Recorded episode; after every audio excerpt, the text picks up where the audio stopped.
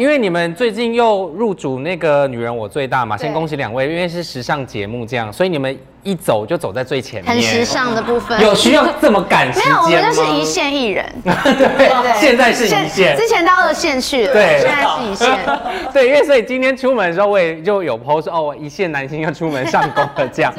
所以从二线又变回一线，心情觉得怎么样？其实蛮开心的啊。对，我觉得看到那个一线那瞬间，哇，超感动的。我跟你讲，我超感动。等一下，那先先聊看到两线的瞬间。确定我确诊验出来是礼拜四嘛，嗯然后我是二三四三天连续露营三天，我自己的身体状况我很清楚，我没有不舒服嗯嘛，所以我觉得确诊这件事对我来说是还好。但我第一个闪闪过的念头是，完蛋了，那二三四我接触到所有人，我会不会害他们不能工作？嗯当下一确定就是 PCR 出来，我就马上传讯息给所有制作单位道歉，这样，嗯因为我就觉得哦，害他们可能有可能会停棚啊，有可能不能录影什么的，我就觉得很抱歉。那身为新的搭档，哇塞！我那时候因为凯西那时候确诊嘛，那时候是礼拜四晚上，然后那时候女人我最大的是制作人打来打电话来跟我说，哎、凯因为凯西确诊，你赶快去快筛一下。然后那时候快筛还阴性，然后我之后连续三天快筛都是阴性，然后那时候我那时候想说我都在运动，抵抗力应该非常好，就打完三剂疫苗，哇，应该是没事。就到第第第第三天的第三天的时候，然后那时候就是早上起来就很不舒服，那时候喉咙很痒，然后哇一塞就两条线，然后那时候其实真的是，但我那时候想说我跟凯西这么近。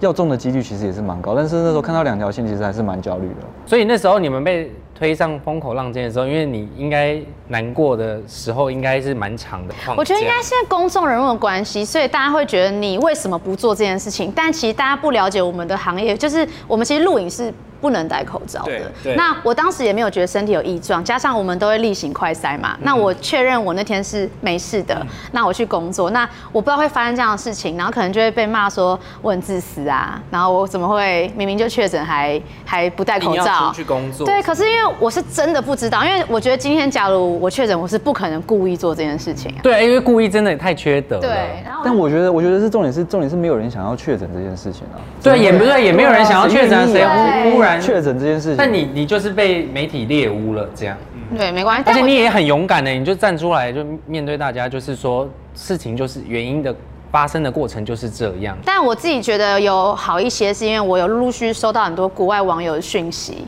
然后大家就会讲说，不是你的错，是时代的错。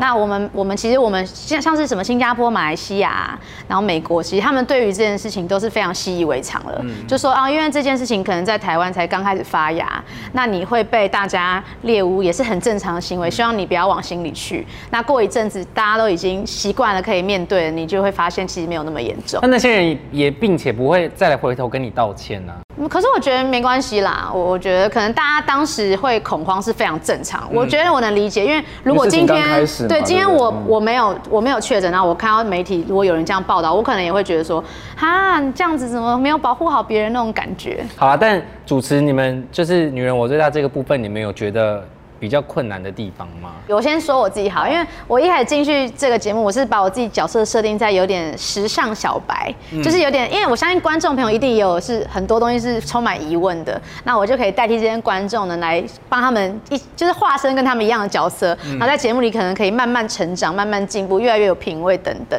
但有时候我们可能会录到一些主题，像是什么顶级之夜，啊就会聊很多精品啊名厉害的精品名牌，我自己就真的没有那么了解，那我也不想要装懂给搞，所以我可能就会问问题，就是哎、所以这个东西啊，这而且也不可能不讲话，你们又是主持人，又不可而能不讲且其实中懂很难，我那我我记得那时候要录顶级这些之前，然后我都会去记很多名牌的包包的名字，然后那个名字真的是有够难记的，然后有时候讲错哇更糗，对，所以还不如不要讲。对，还不如真的是就是不要讲，就是宁宁愿而且来的来宾每一个都是这样信誓旦旦，这样每一个都。突然，人家就觉得就是看不起你，对不对？你到底在讲什么，对不对？大家可能就会想说，有些正常的发问，可能有些观众就会觉得说，怎么这么不专业啊？你应该要懂啊什么的，就是都已经入主了，就应该要了解这些事。对，但是我自己把我自己角色设定可能是比较是可以边边边跟着女大成长的那种角色会。不会在主持十年，你会不会就就也是家里的包包的柜子也是？就出去，哎，这我的包包，好像一整面墙，有没有？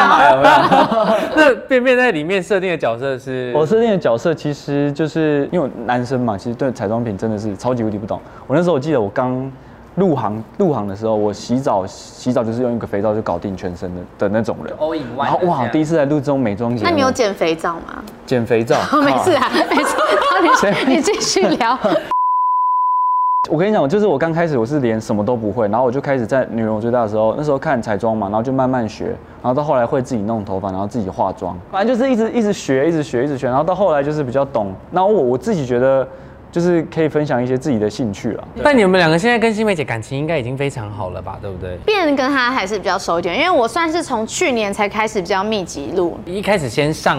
谢谢当来宾，但我真的觉得新梅姐是一个非常暖的前辈，因为我印象超深刻。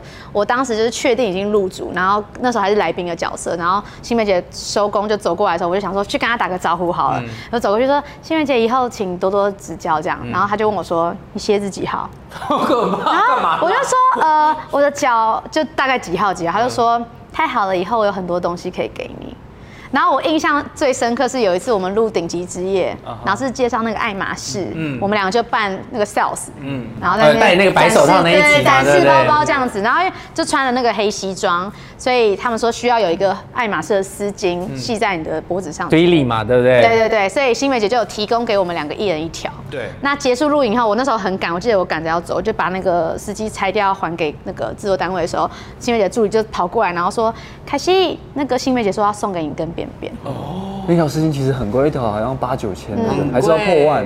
差不多。对啊，反正新梅姐就直接送，她就是一个非常暖的一个前辈。所以想说之后有什么迪奥需要饰品之类，可以跟新梅姐讲。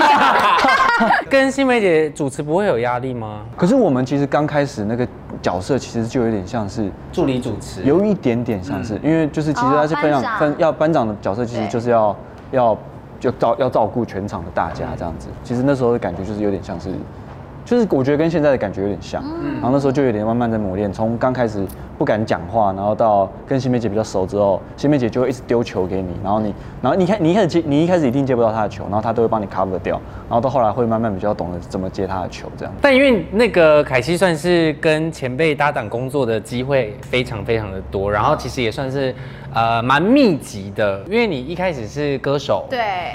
然后转到综艺，再转到主持，所以这样子这样一路走来，你觉得？我觉得其实蛮多感触的，因为我自己以前就是对歌手有一种一种坚持，就是觉得自己就是只想唱歌这件事情。那我是到前四年才正式转战到主持圈，那我真的挣扎了很久，因为我一直觉得我不想离开我的舒适圈，然后加上我会觉得哦，我又不会讲话，就还是很想唱歌。应该是说习惯这件事情，你很难去改变，因为你会觉得它是你有安全感的一件事。那你被抛到主持圈，你又不确定自己可以表现得好，然后不确定观众会喜欢你，不确定自己可以掌握节奏，就是太多的未知了。然后可能一方面加上之前可能也成绩没有到很好，你会自我怀疑。嗯，所以我那时候要进去的时候，我真的是交隔了很多。可是你在录黑社会的时候，应该有经历过这一小段。可是因为那时候年纪很小，所以你会什么都敢说，我就懵懵懂懂，想说什么就说。然后加上美眉那么多，大家都是同温层的人，可是你自己出来变成个体的时候，又那种感觉又不太一样。嗯，所以我那时候其实。就是非常的交战这样子，然后后来我还是决定说好，那我试试看。然后一开始也是压力非常大，因为毕竟助理他是有前面的人嘛，你是会被比较的。加上我觉得陈乃是很有杀气的，他们两个很有杀气，然后加上个子又很高嘛，所以我在他旁边会觉得压力很大。然后那时候一开始进去，有时候东西还是流程会不太熟悉。那奶哥也知道讲话很直，他就会说。你在干嘛？你为什么要这样子？你就走过去就好啦，干嘛绕那么多圈？不要那么压力，不要那么大嘛，没那么难什么的。那就觉得压力大。对他们只要开口了，就会觉得 天哪，你我还不如你不要跟我讲话这样。对，然后陈哥就是他对于文学类他会很在意。哦，对。就假如你在节目上你可能突然突然答错，然后他下来就会说：“徐凯欣，你刚刚到底在干嘛？”你没有听过这个成语吗？雄才大略你都不知道吗？我就说哦，陈哥不好意思，我去念书。陈奶的胜负心都非常强，就是你跟谁一对，你都会有必赢的那个决胜的心对。但是因为可能后来就相处一段时间，然后我自己也。摸就是摸清楚他们的毛了，就知道他们说，哎，其实他这个时候并没有在生气，然后其实他这个时候是怎样怎样，所以现在我就觉得，哦，我在里面是很自在的。但是在这个期间里面，因为你你的呃入行时间稍微长一点点，那你有遇过比较不开心的日子吗？其实有，因为我自己觉得我入行算是顺遂，因为我是先去嗯黑社会，然后再去星光嘛，所以都是很顺遂的。然后到达刚好那时候星光一也有红过嘛，所以我是曾经经历过蛮高峰的时候。台湾的演艺圈就是这样子，你一。过了那个光环，大家就会忘记你。所以我大概星光一结束了两年后吧，我就是呈现一个，就是可能我去外面，然后有点卡在一个不上不下吧。就是可能有人知道你是谁，但他并不不会真的喜欢你。那我也没有自己的作品，所以我去校园演唱，可能大家也会觉得，嗯，你是谁？你怎么唱别人的歌？最现实的就是收入吧，因为那时候可能一一一个月都完全没有工作。可是那时候不是有在唱校园？可是校园前其实也都很少，因为没有自己作品嘛，所以大家对你的认识度也不够高。那有可能就是有一个歌手，我们公司我同个公司可能有个歌手比较红，然后就会带我大就大带大 带小一加一，那我可能就是很少钱这样子，然后可能有时候甚至一整个月都没有工作。然后印象很深刻，那时候就想说啊，好饿，肚子好饿，想要去买个东西吃。然后发现哎，钱包钱不够，那我去领个钱，这样就领，哎，怎么领不出来？那想要那领百超好了。就哎，怎么也领不出来？就看余余额，余额，然后我的余额是四十四块，就是我已经完全没有赚钱，然后每天在家里，妈妈也会一直问说你怎么都不不出去，然后就会后到后面就会骗说哦出门假装工作。那便便有吗？有出道出道，然后那时候出道到现在，然后那时候演了一个那个 BL 剧嘛，那时候你们也知道，那时候。人气好，就是自己人气真的是，其实那是出道的第一个作品吗？没有出道一阵子之后，然后接到那部戏之后，然后就有感觉到有比较有人气的感觉，就是海外，然后都会有去那什么什么见面会什么的，对对对，那时候到处去这样子，然后在台湾也办好几场见面会，然后比如说我们今天在录影，然后电视台外面都围着，有。围满人，对对对。对对，然后每次出去就是一直被包围那种感觉，然后到后来，其实我进演艺圈的初衷其实是一直很想要演戏，然后那时候演拍完那部戏之后。然后一直也是经历到人人人气这么旺的时候，然后到后来，然后一直都没有拍戏，然后就一一直在录节目。但是我看到，对，然后我看到我的同才，比如说陈阳，比如说君浩，然后他们都一直在拍戏，然后我自己心里会很慌。他说：哇，我到底在干嘛？人家已经成就已经哇，不知道跑哪里去，然后我还在原地踏步这样。然后当下真的会很慌。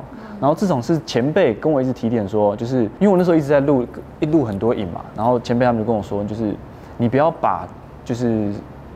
综艺节目或什么样的想成好像演员不该做这些事情，但是其实那些所有的事情都是表演，然后之后都会成为你的养分，对啊，就是你不要去排斥它，就把每件事情做好。一个作品。对对对对对对对，对啊，就是把每件事情努力做好，然后总有一天会被人家看到。但接下来，因为现在主持其实算是比较固定了，嗯，那对于自己未来还有什么？希望的嘛，因为像你已经入围过金钟了，就是我目前已经觉得蛮满足的。应该说，我不是会那种有什么很大的梦想，比如说有些人可能会觉得说，我的目标就是小巨蛋演唱会，或者我一定要怎么样。可我不会啊，你有要？那你请先带来一首歌。不是，我觉得你可能 maybe 下一个展望可能是三金的主持啊。因为我我我很怕梦想，因为我怕想了没有。成就会有压力，对，会有压力，所以我就觉得啊，我现在就是每一个都是平常心，所以当什么东西有，你就觉得哇是 bonus。像我自己的话，我以前是超级爱做梦，因为双子座就是很爱一些天马行空的一些想法，想要哇什么，我要成为什么，我要成为什么，我要成为什么。但我觉得。就随着年纪的增长，我觉得就我现在的心态蛮像他的，就是脚踏实地，就是把当下的事情做好就好。我觉得至少现在大家都很健康、很平安的在这个疫情当中，然后也很恭喜你们两个有新的主持这样子，然后可以把更多新的内容带给观众们这样子，就是不要给我们太大压力，因为我们其他美妆节目主的主持人有一点压力，对不对？所以大家好好和平相处这样。可以可以，毕竟你们是龙头霸主嘛，对，要留一点饭给大家吃这样。嗯嗯。啊，再次感谢凯西跟卞。清华来到我们节目，然后也希望未来呃一直很健康，然后女人我在再主持二十年，好，好吧？好，那我们名人说生活下次见哦，大家拜拜，拜拜。Hello C Book 的朋友们，我是凯西，我是卞清华，欢迎大家来追踪 C Book。